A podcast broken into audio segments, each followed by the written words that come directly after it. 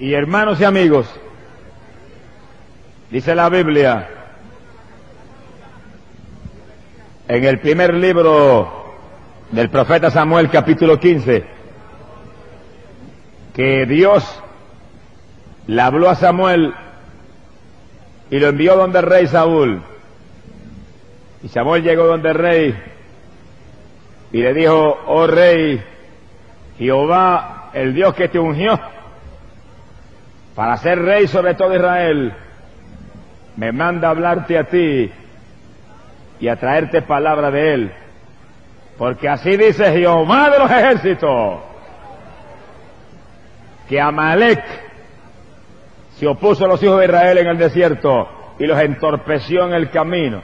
Por eso ve ahora y destruye a Amalek y somete todo al anatema y no dejes a nadie vivo y mata y destruye hasta las vacas, los asnos, las ovejas y todos los animales en el campamento.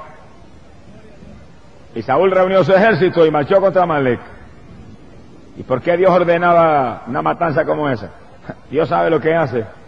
Y Dios es justo. Dios sabía que Amalek estaba pervertido. Dios sabía que Amalek era un pueblo pecador, que era una maldición para la tierra.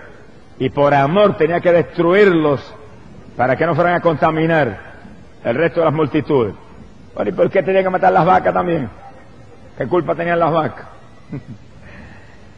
Ese es el problema con el pecado, que cuando el pecado se arraiga de los pueblos contamina todo, y todo luce inmundo delante de Dios, y todo trae a la memoria de Dios el pecado y la maldad de ese pueblo, y todo tiene que desaparecer para que se borre de la mente de Dios la maldad, la perversión, la depravación, de esos que pecaban contra él. Por eso, amigos, que hay que apartarse del, pecado a tiempo. Hay que apartarse a tiempo del pecado, porque llega un momento en que se hunde uno a tal profundidad que ya no hay salvación ni para uno, ni para la familia que vive con uno, ni para el perro que vive en la casa, ni para la cabra que está en la finca. Todo el mundo que ha contaminado, todo queda bajo el anatema del Dios de la gloria. Por eso usted en esta noche salga hacia tiempo. Y si usted está aquí es porque usted tiene oportunidad todavía. Si usted está aquí es porque Dios tiene sus ojos puestos todavía sobre usted en misericordia. Y en esta noche lo trajo para salvarle. Y en esta noche lo trajo para librarle de la ira que viene. Alabado sea Dios. Pero según usted en esta noche tiene oportunidad, aquel pueblo de Amalek ya se había hundido hasta tal profundidad de maldad que ya ni las vacas tenían oportunidad. Y Dios le habló clarito a Saúl. Le dijo, yo te ungí por el rey. Levanta el ejército y pelea contra Amalek y destruyelos. Y somete al anatema a todo. Que no quede un sobreviviente ni entre los animales. Bueno, Saúl marchó. Entabló batalla contra Amalek. Imagínense, Dios en la batalla, ¿quién fue contra uno? Claro lo dice la Biblia, si Dios con nosotros, ¿quién contra nosotros? Amalek peleó, pero no era contra Saúl, era contra Dios que estaban peleando. Cada soldado de Israel valía por, por miles de los Amalek. Los hicieron pedazos. Pero cuando terminó la batalla, Saúl tuvo compasión del rey de Amalek y se lo trajo vivo. Y cuando vio ciertas vaquitas que estaban medias gordas, y ciertas ovejitas muy gorditas, y ciertos corderos gorditos, tampoco los destruyó y se los trajo. Y cogieron botín de entre los despojos de Amalek. Y apenas regresaron a tierra de Israel, Dios le habló a Samuel y le dijo, Samuel, Saúl me ha desobedecido y me arrepiento de haberlo puesto como rey. Mi alma te alaba, Jehová. Oiga bien, no ahora los amigos que están aquí, sino los hermanos que están aquí. Y cada siervo de Dios que está aquí. Si nosotros desobedecemos a Dios y si Dios nos habla esto y no lo hacemos, haz esto otro y no lo hacemos, ve allá y no vamos, puede que llegue un momento en que Dios diga, me arrepiento de haberlo llamado a servirme, me arrepiento de haberlo honrado poniéndolo en mi pueblo. Me arrepiento de haberlo honrado, lavándolo con la sangre de mi hijo. Me arrepiento de haberlo honrado, trayendo mi espíritu sobre él. Y hay de ti entonces. Por eso, hermano, vivamos en humildad. Vivamos en mansedumbre, vivamos en obediencia, vivamos en temor de Dios, hagamos lo que Dios nos dice, guardemos la palabra y atento a la voz de Dios para que cualquier dirección, cualquier instrucción, cualquier orden que venga, corramos a obedecer al Dios de la gloria. Alabado sea Dios. Y Samuel se fue con otro mensaje para Saúl. El mensaje de Aaron no era tan lindo como el primero. Y lo llamó y le dijo, cuando Dios te ungió como rey, tú te mantuviste pequeño ante tus propios ojos. Hay secreto más grande que ese para alcanzar gracia con Dios y mantenerse en victoria. Te mantuviste pequeño ante tus ojos. Pero cuando ahora te envió a destruir a Malek, ¿por qué desobedeciste a Jehová? ¿Por qué cuando te dijo que destruyeras todo, regresaste con el rey y te lo trajiste vivo? Y regresaste con las vacas gorditas y con las ovejas gordas te las trajiste vivo y desobedeciste a Dios. Y Saúl hizo lo peor que pueden hacer los siervos de Dios hoy en día. Y lo peor que pueden hacer hijo del trueno hoy en día. Y lo más que hacen los cristianos hoy en día, justificarse delante de Dios. Mi alma te alaba. Hay quien peca, hay quien desobedece, hay quien comete una u otra torpeza y entonces se justifica. Si usted en vez de justificarse se arrepiente y se humilla a Dios, Dios lo perdona instantáneamente. Pero el que se justifica se echa un lazo, un lazo de muerte en el cuello. Porque ninguna carne jamás se podrá justificar delante del Dios del cielo. Dios sabe muy bien lo que hay en cada corazón. Y Saúl se justificó. Y le dijo, no, yo, lo- que hice fue que obedecí a Dios.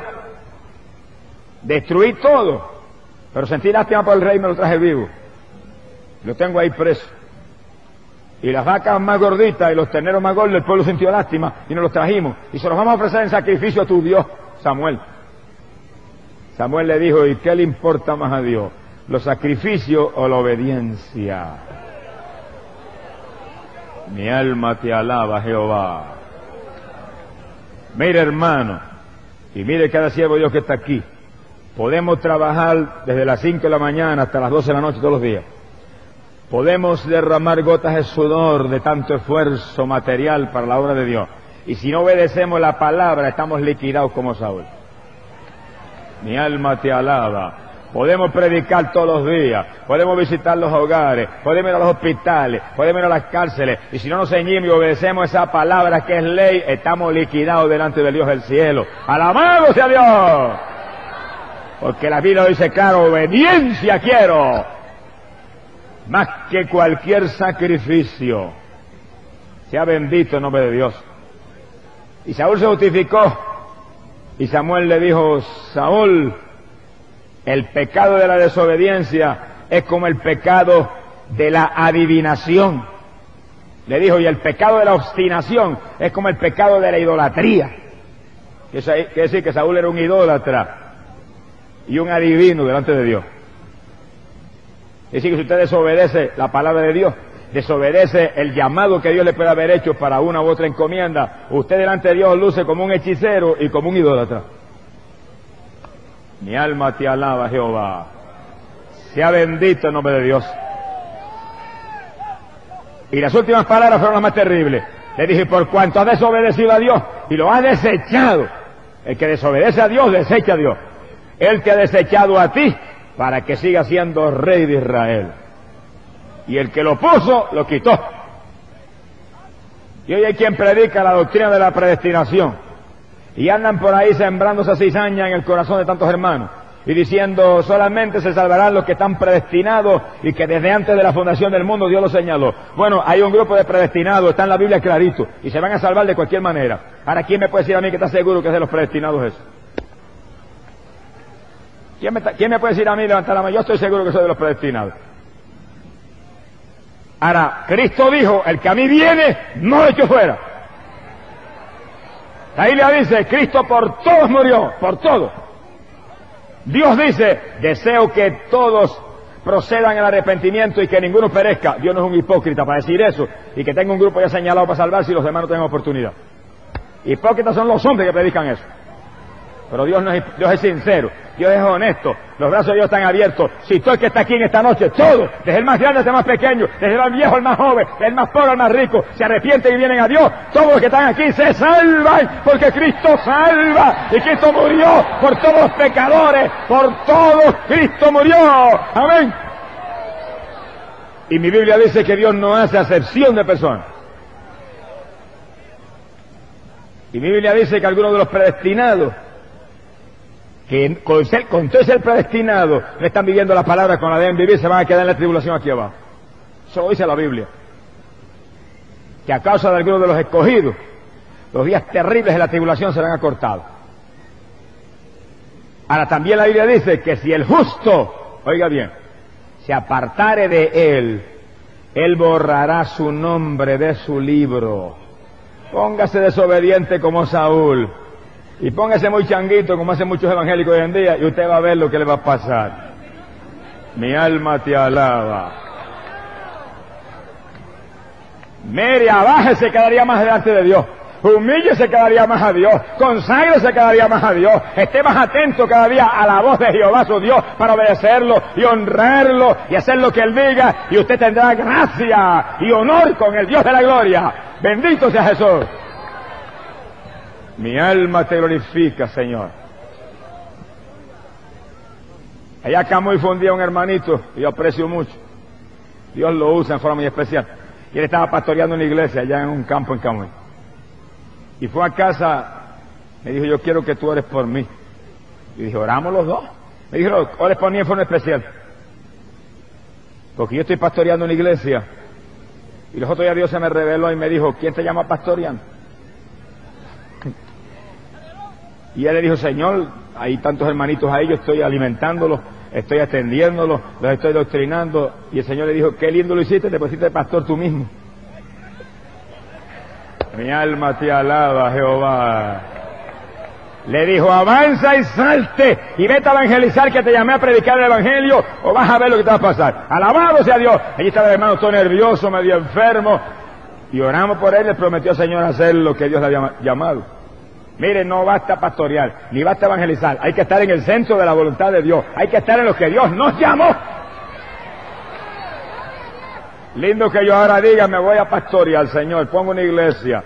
Y cuando tú eres hermano, conoces el ministerio, vengan y al momento tenga cuatro quinientos hermanos. Y Dios me da la gasnata en mi vida. Me voy a la nariz de su sitio. Dios no me llamó a eso, Dios llamó a los varones que están aquí a eso. Ahí me llamó a predicar el Evangelio. Ahora lindo que el que Dios llamó a pastorear, que tiene su iglesia y está doctrinando y está ungido para eso, diga, no, no pastoreo más, me voy a predicar el Evangelio. No se salvan ni las moscas. Mi alma te alaba, Jehová. Alabamos a Dios. A Saúl Dios lo llamó. A Saúl Dios lo ungió. A Saúl Dios lo puso. Samuel con aceite lo ungió. Era un ungido de Jehová. Se puso desobediente. Traicionó a Dios en su desobediencia y Dios le dijo, por cuanto tú me has desechado, yo te he desechado a ti, no serás más rey de Israel. Y Samuel se fue y lo dejó. Bendito el nombre de Jesucristo. Así hay multitudes hoy en día que en cualquier momento los puede desechar Dios porque no están en la voluntad de Dios. Y siguen obstinadamente como Saúl, tratando de hacer lo que se les antoja y como se les antoja. Y no es como se le antoja a usted, es como se le antojó al jefe de nosotros. Cíñase a los antojos de Dios y caminará en victoria. Bendito sea Jesús. Dice en la Biblia, capítulo 16, de primera de Samuel, que Samuel lloraba por Saúl. Samuel lo vio ungido, era como el padre espiritual de Saúl. Samuel lo había puesto por órdenes de Dios como rey. Ahora Samuel sentía dolor profundo y lloraba por Saúl. A nosotros nos pasa lo mismo. Podemos ver al hermano más desobediente que Dios le da un azote bien dado y lloramos por él. Y podemos ver que se caen a la larga en el pecado más asqueroso y lloramos por ello. Sentimos ese dolor, es el mismo dolor de Dios que no se goza en el asunto. Y Samuel lloraba, pero Dios le habló y le dijo, Samuel, ¿por qué insistes en seguir llorando por Saúl cuando tú sabes que yo lo deseché? Mire, cuando Jehová cierra la puerta, no es Samuel el que la puede abrir. Cuando Jehová cierra la puerta, no hay hombre que la pueda abrir, ni diablo que la pueda abrir, ni nadie que la pueda abrir. Por eso cada hermano viva con temor y temblor. Porque si usted, hermano, sigue desobedeciendo a Dios en sus entretenimientos carnales y en sus vanidades y en su desobediencia y en su falta de oración y en su falta de ayuno y en su falta de lectura de la Biblia y en su falta de trabajo para la obra del Señor, llega un momento en que Dios lo puede secar como a Saúl. Y aunque el pastor llore y grite por usted, le va a decir el Señor al pastor, ¿por qué sigue llorando por él? Lo deseché, me cansé ya de llamarlo. Alabado sea Dios. Bendito sea Dios. Y el Señor le dijo a Samuel, agarra tu cuerno y llénalo de aceite. Y camina para la casa de Isaí de Belén. Vete allá a Belén, a casa de Isaí. Y allí, entre los hijos de Isaí, he encontrado uno para ser rey de Israel. Tengo ya mi rey. Sea bendito el nombre de Dios. ¿Usted sabe lo que es eso? Que uno tenga un ministerio y por estar desobedeciendo, y por estar jugando a media, y por estar más pendiente de lo material que de lo espiritual, de momento venga Dios y diga, ahora tengo aquel que te va a sustituir.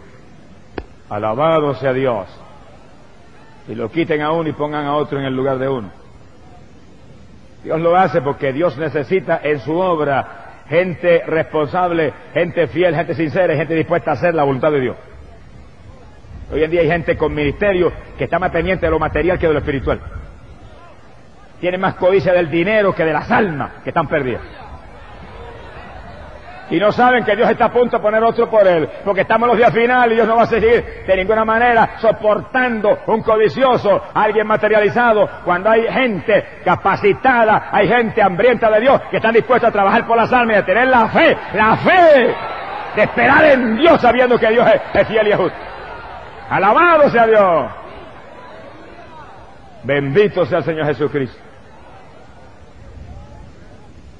Y Samuel se movió hacia Belén y el Señor le dijo, al que yo te diga, a ese únicamente ungirás. Y llegó a casa de Isaí. Y llamó a Isaí y le preguntó, ¿dónde están tus hijos? Le dijo, aquí están, siete. Trajo siete. Cuando le presentó el primero, dijo Samuel, seguramente que este es el ungido de Jehová. Jehová le dijo, has visto su estatura elevada, pero no has visto el corazón yo le veo el corazón y lo rechazo. ¡Alabado sea Dios! Mi alma te alaba, Jehová. No es que lo de afuera no tenga ninguna importancia, pero lo de adentro es lo más importante. Lo de adentro, ahí está el corazón, ahí está, ahí está. Verdaderamente la base de la victoria. Cuando la persona está limpia por dentro, mire, se limpia por fuera también. ¿Y de qué le vale a la mujer cristiana? O al varón cristiano que esté limpiecito por fuera, y muy atractivo por fuera, y muy decente y honesto por fuera, y tenga un corazón lleno de rencores y lleno de altivez, y lleno de ira, y lleno de celo, y lleno de envidia, y lleno de codicia, y lleno de mezquindad, Alabado, ¿de qué le vale el hipócrita? Limpia primero el interior del vaso y también se limpiará el exterior, dijo Cristo Jesús. Gloria sea Dios. Los fariseos eran así. Los fariseos lucían por fuera muy religiosos y tenían túnicas largas y estaban vestidos en forma muy honesta y muy eh, religiosa. Y Jesús le dijo, vosotros sois hijos del diablo. Señor, era terrible. porque hacéis las obras de vuestro padre el diablo. Es decir, que el diablo a veces se disfraza de religioso y se pone vestiduras resplandecientes y se pone vestiduras que parecen eh, muy atractivas y muy impresionantes y muy eclesiásticas y por dentro es el diablo. Mi alma te alaba Jesús. Alabado sea Dios. Es el diablo vestido con vestiduras resplandecientes. Pero como ese no se convierte, sigue siendo el mismo. Y así estaba aquel primer hijo de Isaí. Y Samuel lo vio por fuera, pero cuando Dios le habló le dijo, no, échale un ladito, que ese no es. Y vino el segundo, no era. Y el tercero no era. Y los siete primeros no era ninguno. Ninguno de esos es. Samuel le dijo a Isaí, pero ¿y qué pasa? No hay más, no hay más hijos. Dijo, bueno, tengo uno más, pero es muy joven y estaba pastoreando allá la, las ovejas en el campo. Dijo, pues tráemelo acá. Y llegó el jovencito. Y cuando llegó, Samuel lo miró y dice que era muy joven y era rubio y de aspecto muy hermoso. Y Jehová le dijo, ese es el rey. úngeme a ese, que ese es el mío. Alabado sea Dios. Ese nene es el mío. Gloria sea Dios. Mire, no menosprecie la juventud de nadie. Hoy en día hay organizaciones religiosas que menosprecian la juventud de muchos y lo ven joven, no, usted es muy joven, usted todavía no puede ministrar, usted es muy joven, usted no puede evangelizar, usted es muy joven, no puede pastorear, y puede pastorear y evangelizar mejor que muchos viejos que no tienen verdaderamente amor de Dios ni tienen realmente la unción de arriba. Alabado sea Dios. Mírelo por dentro. No lo mire por fuera. Busque la dirección de Dios. Pregúntele a Dios. Dios sabe lo que hay. Dios sabe lo que hay. Y Dios está levantando. Así dice el Espíritu de Dios. Dios está levantando multitud de jóvenes llenos del Espíritu Santo que van a sustituir los viejos que están ahora mismo materializados. Los viejos que ahora mismo están apegados a lo material, a lo que pasa. Aleluya. Y lo va a usar con poder Gloria a Dios. Y a Samakalaya Kima. Gloria a Dios. Joven que me escucha, afírmate en Cristo. Joven que me escucha, aprovecha tu oportunidad. Que tú estás en la nómina de Dios para entrar en ministerio de poder de los últimos días. Gloria a Dios. Porque como a Saúl hay muchos que ya están desechados. Dios desechó a Raúl y Saúl siguió siendo rey un tiempo. Y hay muchos que están ahora mismo en su ministerio y están desechados ya. Y ya está ungido el que viene por ellos. Están quitados ya. Por mezquinos que han sido. Y por ladrones que han sido. Alabado sea Dios. Se roban hasta la ofrenda. Mi alma te alaba, Jehová. Bendito sea Dios. Es época final peligrosa y decisiva. El que venga a jugar con Dios como jugó Saúl tiene una sentencia de muerte sobre la cabeza. Lo van a quitar en vergüenza más grande que la que quitaron a Saúl. Si alguien fue quitado en vergüenza grande fue Saúl. Y así serán quitados en vergüenza similar a la que fue quitado Saúl. Muchos de los llamados ministros hoy en día que no están realmente honrando el nombre de Dios. Y por fuera sí, lucen, pero por dentro lo ve el Dios de la gloria. Por dentro es que los escudriña aquel que todo sabe. Bendito sea Jesús. Y casaba, y aquí. Amarrasaya, aquí a la suaba.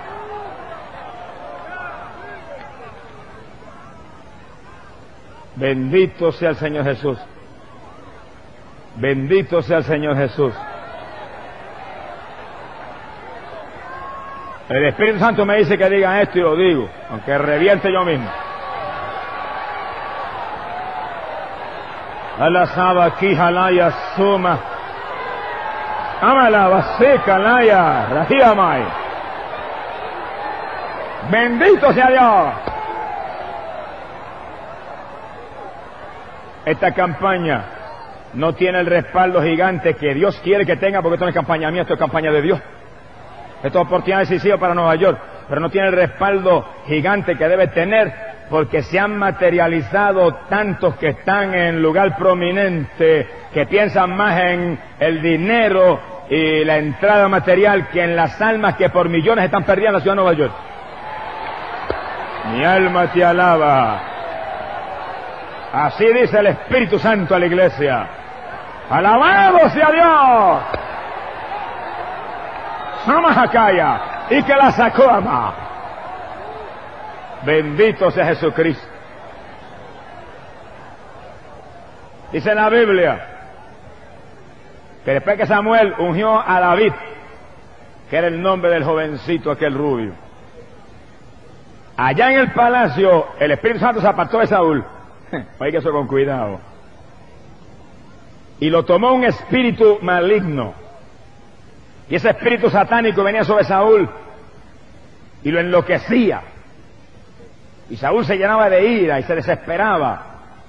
Y lo aterraba, le ponía un terror terrible aquel espíritu malo que venía sobre él. Antes tenía el Espíritu Santo y profetizaba. Antes tenía el Espíritu de Dios y era el ungido de Jehová sobre los millares de Israel. Ahora venía un espíritu del diablo y lo cogía y lo llenaba de terror, lo llenaba de ira. y lo oprimían de una forma terrible. Entendamos eso claro, hermano. Cuando usted se pone desobediente, el Espíritu Santo se aparta de usted. Y cuando se aparta el Espíritu Santo, usted es una puerta abierta para el diablo. Cada hermano que está aquí y cada siervo de Dios que está aquí, porque hay siervos de Dios que están aquí que están en esa misma situación. Que usted pasan semanas y semanas y no siente la bendición del Espíritu Santo, usted está mal delante de Dios. Póngase a buscar a Dios de corazón. Saque más tiempo para orar. Saque ratito para apartarse solo con Dios, a gemir delante de Dios. Usted debe sentir la bendición del Espíritu Santo todos los días. Todos los días sienta las caricias del Dios del cielo. Alabado sea Dios. Si usted no siente la bendición del Espíritu Santo continuamente, algo no está bien. Porque no hay papá, ni aún los papás malos de la tierra, que no acaricien continuamente a sus hijos. Dios quiere acariciar a sus hijos continuamente para mostrarles que están en su amor, que están en su voluntad, que están realmente, realmente están en su bendición. Y el Espíritu Santo se apartó de Saúl. Y el Espíritu de Satanás lo comó. Y la consternación y el terror de Saúl era tan terrible. ¿Usted sabe lo que es sentir la bendición de Dios y después de sentir la opresión del diablo? Es mejor morirse uno, hermano. Y dice que algunos de los siervos de Saúl lo aconsejaron, le dijeron, consíguete a alguien que sepa tocar muy bien el arpa. Unas traducciones dicen la cítara, es lo mismo. Y tráelo aquí para que cuando toque el arpa con la mano, ese espíritu maligno se aparte de ti y tengas paz y tranquilidad. Mire qué medicina le recetaron. Y él dijo, pues envíen a alguien, dijo Saúl, hacías cualquier cosa, Saúl. Cuando el hombre se aparta de Dios y desobedece a Dios, mire, hace cualquier cosa con tal de conseguir lo que antes tenía, pero no lo puede conseguir. Después que Dios desecha y cierra la puerta, mire, se acabó. Y los que están aquí, cuídense. Y los que estamos aquí, incluyéndome a mí, cuidémonos cada día más. Porque Pablo lo dice, que algunos reciben una mente reprobada. Quiere decir que son desechados. Y jamás Dios le vuelve a abrir la puerta. Aunque gima Saúl, aunque gima Samuel, aunque gima David, aunque gima todo el mundo, se acabó. Se le cerró la puerta. Que vivir en armonía con Dios y buscarle cada día más y amarle cada día más. Y dice que uno de los siervos le dijo, mire, allá en Belén, en casa de Isaí, hay un joven muy valiente y muy fuerte y muy prudente que toca el arpa con una habilidad maravillosa y Jehová está con él.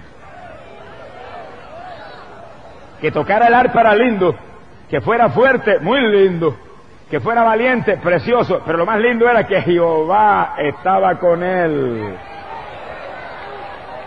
Aleluya.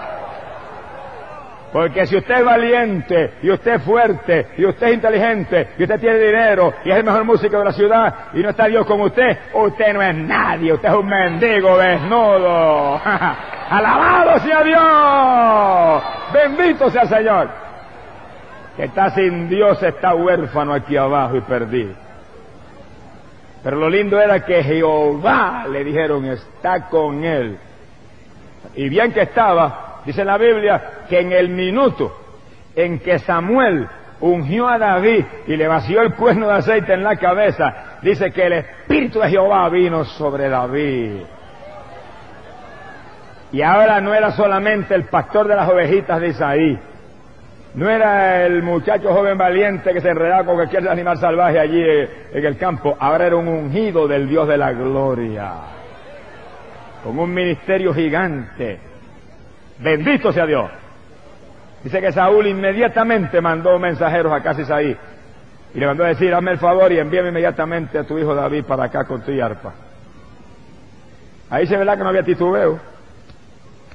Isaí buscó un asno, lo cargó de pan, mandó una vasija de vino y mandó un cabrito con David como regalos al rey.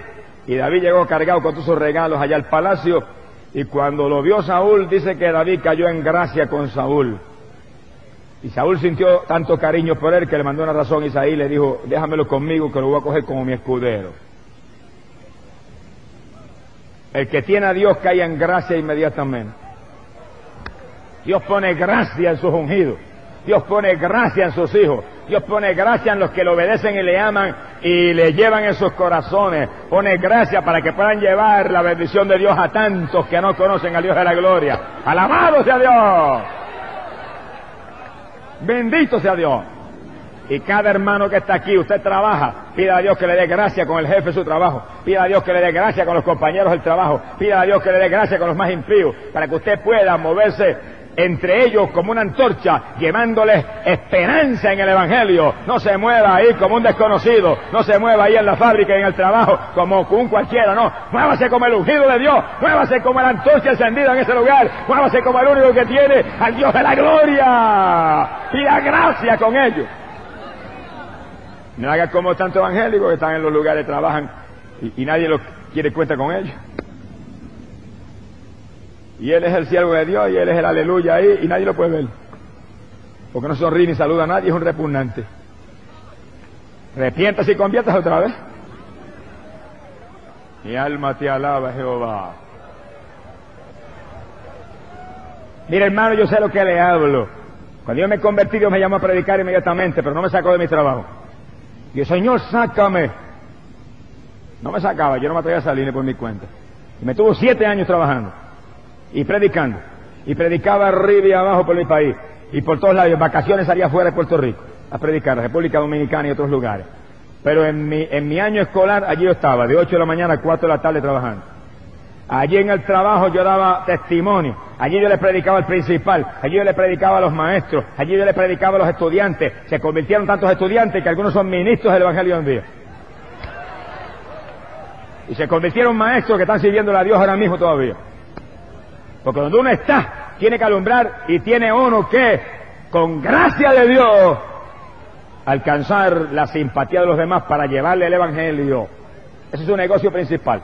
Yo en la escuela enseñaba química y biología, pero mi negocio principal en la escuela era enseñar a Cristo. Y hablar de Cristo. Y decirle a los estudiantes que sin Cristo se perdían con tu química y biología. Y cuando enseñaba biología, todas las mentiras que hay en esa ciencia, esto dice la biología, pero la Biblia dice así. Le enseñaba las dos, las dos ciencias, la del tercer cielo y la de los hombres aquí abajo. ¡Alabado sea Dios! Y allí Dios me honró. Me quisieron votar porque hablaba de Cristo me llevaron allá donde eh, los grandes del comisionado de instrucción. Y allí yo fui con mi Biblia en la mano. Y un paquete tratado en la otra, armado hasta los dientes. ¡Alabado sea Dios! me entrevistaron y al que me entrevistó le repartí tratado. Y le dije, nunca he hablado de religión en la escuela, es una mentira, hablo de Cristo. Cristo no es una religión, es una persona. No me votaron nada, seguí predicando ahí hasta que Dios me sacó. Cuando Dios me sacó, salí muy tranquilito para afuera. No me sacó nadie. Y cuando Dios está con usted, no lo mueve nadie a menos que no sea la voluntad de Dios. Y Dios lo honrará. Pero ponga primero a Cristo y ponga primero que nada hablar de Cristo a todo el mundo. Para que usted alcance gracia con Dios ante los hombres. Dice la Biblia que David alcanzó una gracia tan grande con Saúl que lo puso como escudero de él. Y allí estaba en el palacio. Y cuando el espíritu malo venía sobre Saúl, y Saúl sentía aquel terror terrible y aquella consternación irresistible, David cogía el arpa y empezaba a tañer. Y según David tocaba el arpa, el diablo lo resistía. El diablo se tenía que ir. Y cuando el diablo se tenía que ir, Saúl recobraba la paz y la alegría y el gozo nuevamente. ¿Había algún poder en el arpa? No había ningún poder en el arpa. Pero había un ungido de Dios tocando el arpa. Y la Biblia dice que la unción rompe el yugo del diablo. Mire, según tocaba el arpa llegaban aquellas melodías ungidas, el diablo no resistía. El diablo le gustan sus melodías. El diablo tiene sus melodías, el diablo tiene su musiquita, el diablo tiene eh, sus alabanzas para él, el Dios del cielo tiene su música. Cuidémonos hoy en día que se está mezclando mucho la música del diablo con la música de Dios. Mi alma te ala, abasama hakaya sema, ramansa kalaya. La música de Dios es una música de un ritmo celestial, es una música espiritual, es una música que inspira a saltársele lágrimas a uno, una música que inspira a mirar hacia arriba, no es una música que inspira al pueblo de Dios a moverse como se mueve en el mundo la gente, como si estuvieran tocando una música mundana. Líbrese de esa música vulgar, Oiga música del cielo, hay música de arriba todavía, alabado sea Dios, hay ungidos de Dios que tocan todavía en el Espíritu, como tocaba David, alabado sea Dios. Mi alma te alaba Jesús. Sea bendito el nombre de Jesucristo. La música de Dios echa fuera al diablo. La música del diablo atrae los demonios. David tocaba música de Dios y el diablo tenía que hacer así, irse. Y Saúl quedaba por lo menos temporalmente en paz, porque él estaba desechado del de arriba. Sea bendito el nombre de Dios. Y dice la Biblia que para aquellos días se levantó el ejército de los filisteos y entraron en tierra de Israel y especialmente en el territorio de Judá acamparon. Y cuando entró el ejército de los filisteos, Saúl levantó sus hombres e Israel se movió contra ellos. Dice que los dos ejércitos quedaron en posición de batalla Israel y Saúl ocupaban un monte y frente a ellos los filisteos ocupaban otro monte y en el medio había un valle para la batalla. Dice la Biblia, alabado sea Dios, primera de Samuel capítulo 17, que cuando los dos ejércitos estaban a punto de entrar en batalla, de entre las filas de los filisteos, salió un campeón que se llamaba Goliat y se movió con una clase de lanza en la mano que ni dos o tres hombres podían con ella. Y con una jabalina al hombro de bronce que era enorme de grande. Y una espada que pocos hombres la podían levantar. Y armado con un yelmo de bronce y una coraza llena de escamas. Y se movió para el frente y caminó hacia adelante. Y dice la Biblia que tenía seis codos de estatura. Y si alguien no sabe lo que es eso, son más de diez pies de estatura. ¿Qué clase nene? ¿Usted sabe lo que es eso? Que hoy en día mirar a un hombre siete pies que uno bobo.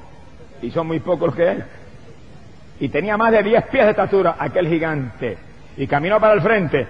Y se movió. Y cuando estuvo relativamente cerca del ejército de Israel, les gritó y los desafió.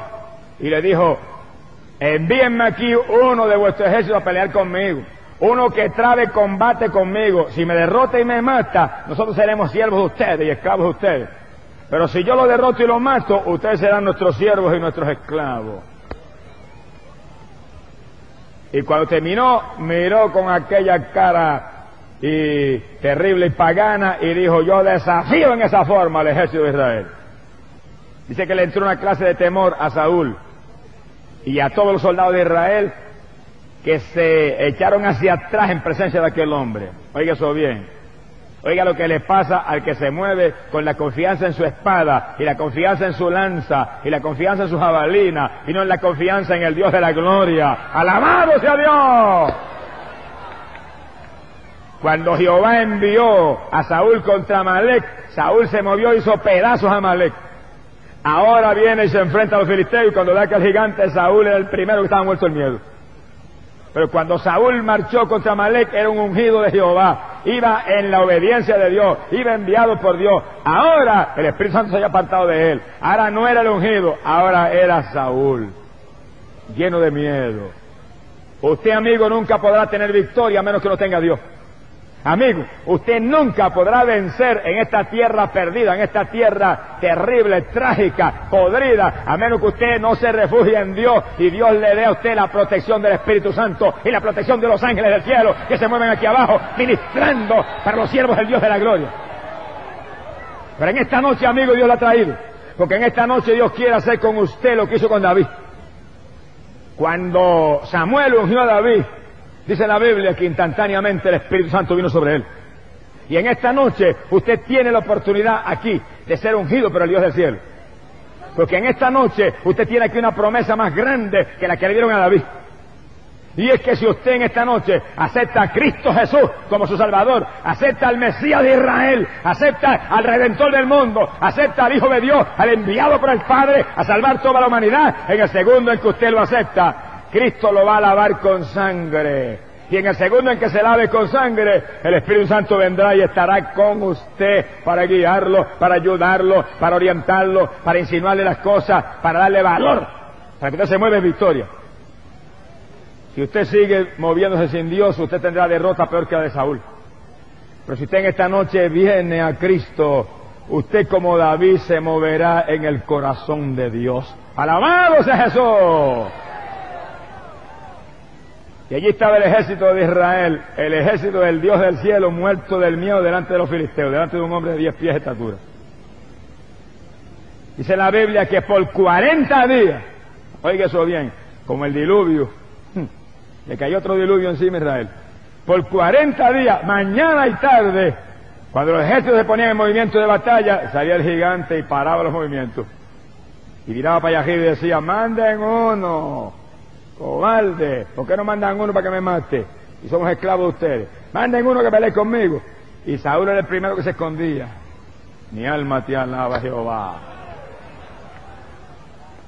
Dice la Biblia que mientras estaban en esos movimientos de batalla, David estaba en casa de sus padres porque David iba y venía.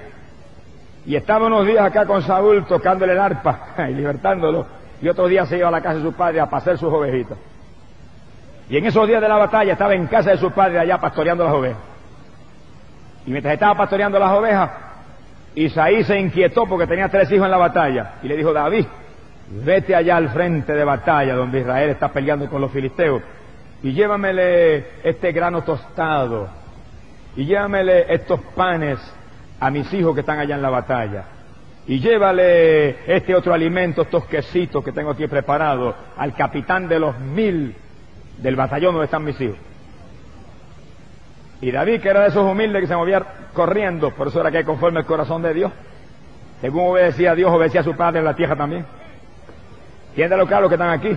Usted es cristiano, honre a su padre y a su madre aquí abajo. Sea bendito el nombre de Dios. Y David, mire, con todo y ser el escudero del rey, agarró los panes y agarró los quesitos y agarró el grano tostado y iba corriendo en obediencia a su anciano padre que lo mandaba al frente de batalla a llevar el alimento a los hermanos. Y cuando David llegó al campamento de guerra, en ese momento los dos ejércitos se levantaban para enfrascarse en la batalla, ejército contra ejército. Y David llegó y corrió al campamento de los israelitas y habló con los hermanos y les trajo los alimentitos.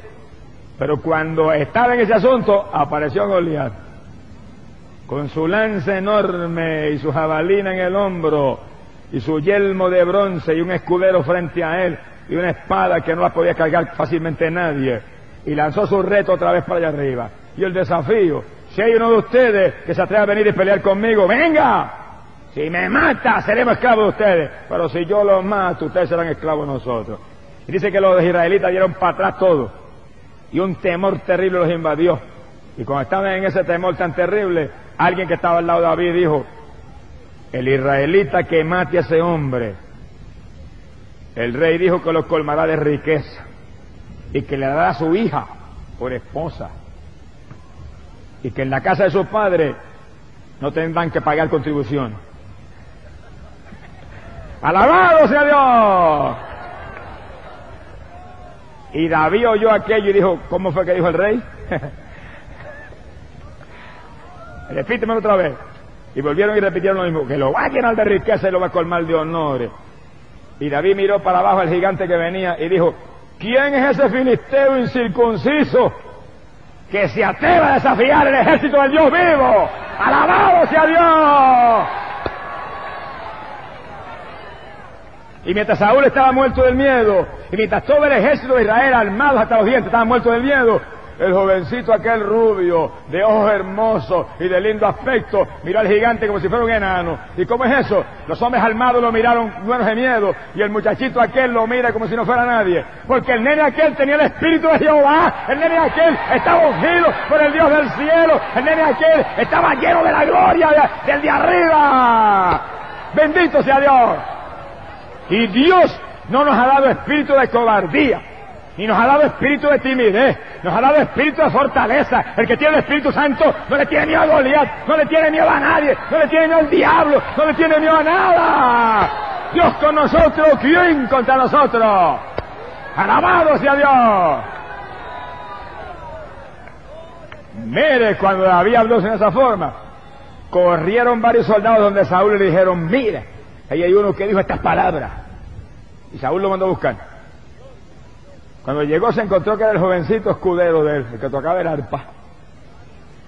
Y David le dijo, rey, no se consterne más, ni se deprima más. Yo voy a pelear con el filisteo ese. Saúl le dijo, David, tú eres muy joven, no tienes la experiencia. Ese hombre ha sido entrenado en la guerra desde muy joven un filisteo guerrero de su juventud. David le dijo, rey, cuando yo pastoreaba las ovejas de mi padre, y se apareció un león, y se apareció un oso, y me robaba una ovejita, yo me le tiraba atrás, y lo agarraba y lo hería, y cuando se lanzaban contra mí, lo cogía por las quijadas, y lo desgarraba y lo mataba, porque Jehová estaba conmigo. Alabado sea Dios.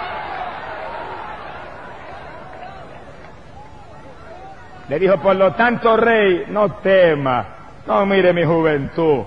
Como le hice a los leones y a los osos, le voy a hacer al filisteo incircunciso ese, que ha insultado al ejército de Dios vivo. ¡Gloria sea Dios! Y fíjense que mientras Saúl y el ejército de Israel lo que pensaba en la batalla y en la fuerza y el combate, David lo que pensaba era en Jehová, que él no podía resistir el insulto a Jehová. Lo único que le preocupaba el insulto al Dios de él, su celo por Dios. Por eso la Biblia dice que David era un hombre conforme al corazón de Dios. Porque en todo miraba a Dios. ¿Cómo estaba el asunto con Dios? Han insultado a Dios, ahí voy yo a acabar con esta abuso. Mi alma te alaba, Jehová. Y hermanos, si queremos tener victoria, tenemos que vivir como David, pensando si agradamos o no agradamos a Dios pensando si la situación en que estamos agrada o no agrada a Dios, pensando si la alternativa en la cual estamos nosotros relacionados verdaderamente está en la voluntad de Dios o no está, para ver si nos podemos mover ahí o no nos podemos mover. Bendito el nombre de Dios. A Saúl y a Israel se le fue la visión de Dios, iban en la carne. De ver un gigante estaban muertos en miedo.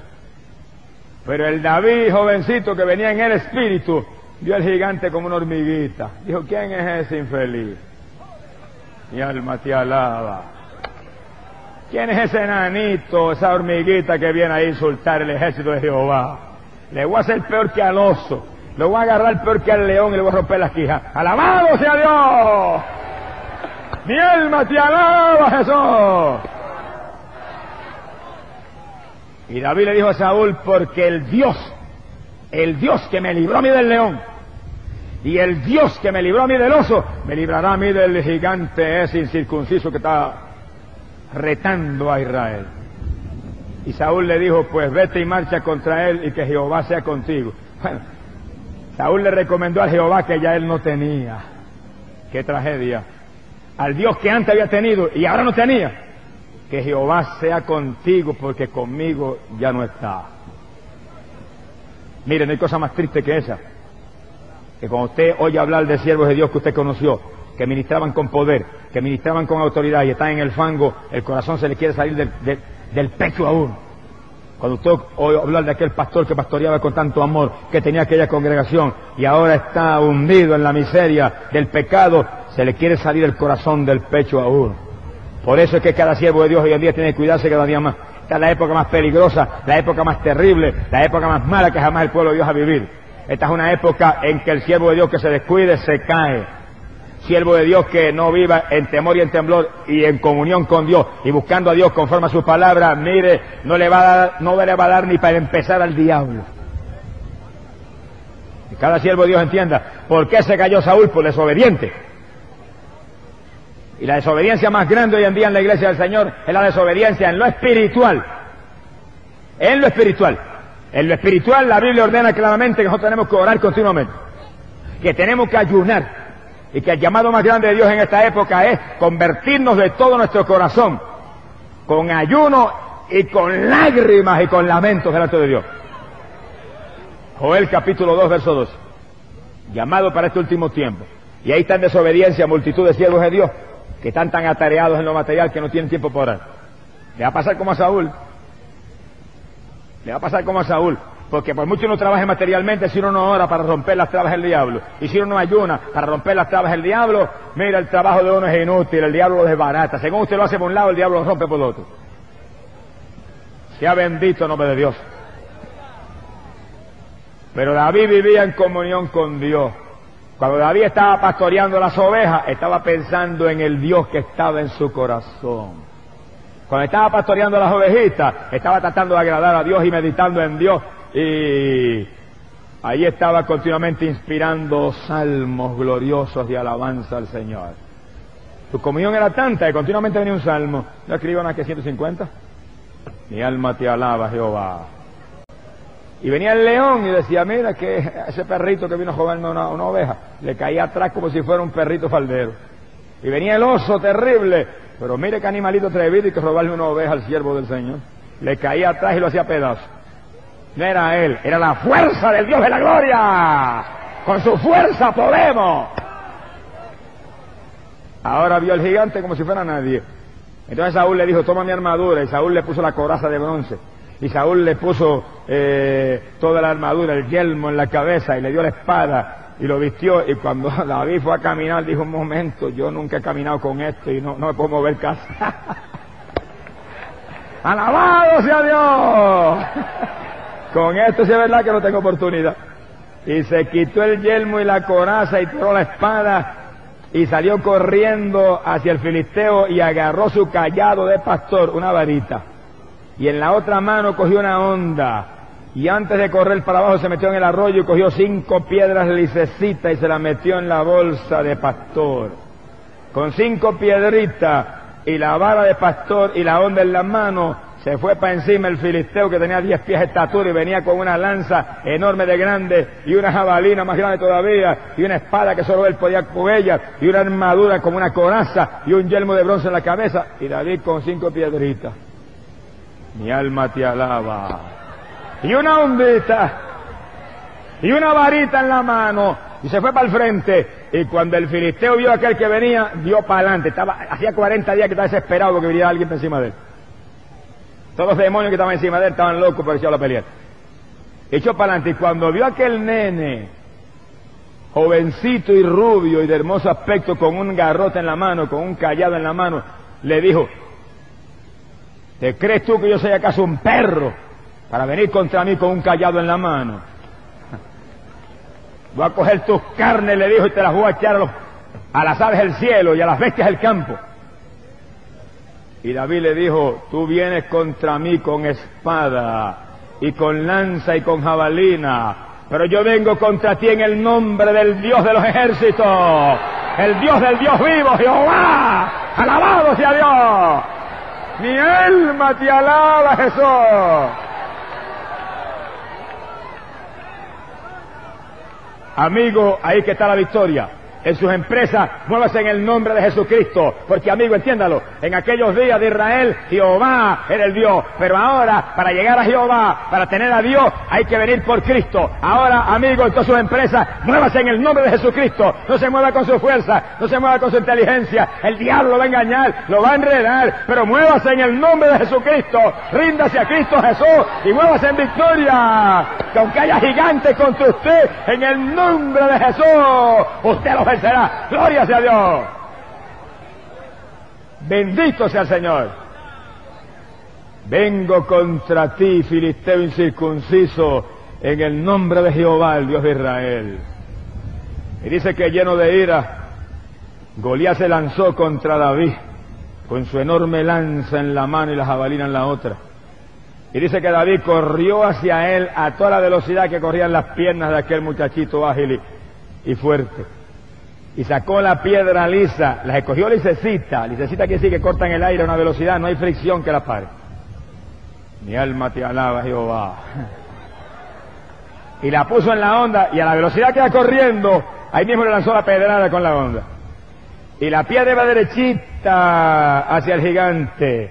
La piedra la lanzó David con su mano y con su onda, pero había otra mano invisible, había otra mano espiritual, había otra mano infalible, había otra mano preciosa que llevaba la piedra derechita. Alabado sea Dios. La piedra iba por el aire, pero había una mano que la llevaba. La piedra iba zumbando victoria para Israel, pero había una mano que la conducía. La piedra iba en la mano del Dios de la gloria, con el cual David, aleluya, peleaba. Gloria sea Dios. Bendito sea Jesús. Y Goliat tenía yelmo que le cubría prácticamente toda la cara, dejaba un pedacito de la frente por fuera y cubría todo. Y una coraza que dice que era como escamas de tan gruesa. Todo armado y protegido. Y la piedra fue derechita, derechita y se incrustó en el único cantito visible que tenía, la frente que tenía ahí. Oiga, el que tiró la piedra tenía puntería y no fue David exactamente el que tiró. ¡Alabado sea Dios! Y la piedra se le incrustó en la misma frente a Goliat. Y dice Goliat cayó de rostro al piso según de grande eras, así de duro se dio cuando cayó al piso. Mi alma te alaba, Jehová. Alabado sea Dios. Y cuando cayó al piso, David se le enroscó encima, le sacó la espada, con la espada lo acabó de matar y le cortó el cuello y levantó la cabeza en alto. Y cuando los filisteos vieron la cabeza de Goliat en las manos del muchachito, dice que le entró un temor tan terrible que dieron la espalda a Israel y salieron corriendo. Y los hijos de Israel, que estaban muertos del miedo con Goliat, ahora cogieron un valor sobrenatural y se lanzaron detrás de los filisteos. Y tanto Judá como Israel los perseguían y los hacían pedazos en el camino. Dice cuando un hombre ungido por el Señor entra en la batalla, todo el mundo entra en victoria. Cuando alguien revestido por el Espíritu de Dios entra, entra, imparte valor, imparte unción, todo el mundo se le va el miedo, a todo el mundo se le contagia el poder, aleluya, y la fuerza de Dios y el valor de Dios, y entra en victoria y se va el diablo. Alabado sea Dios. La unción que estaba sobre la vida era tanto que el demonio de miedo que había sobre todos los israelitas se fue. Y Saúl entró en la batalla, y todos los israelitas y los de Judá entraron en la batalla y persiguieron a los filisteos por todos los caminos y lo hicieron pedazos. Y David con la cabeza de Goliat en la mano siguió hasta Jerusalén. Llegó a Jerusalén con la cabeza del gigante en la mano. Bendito sea el nombre de Jesucristo. Mire amigo, puede ser un gigante el que pelee contra usted.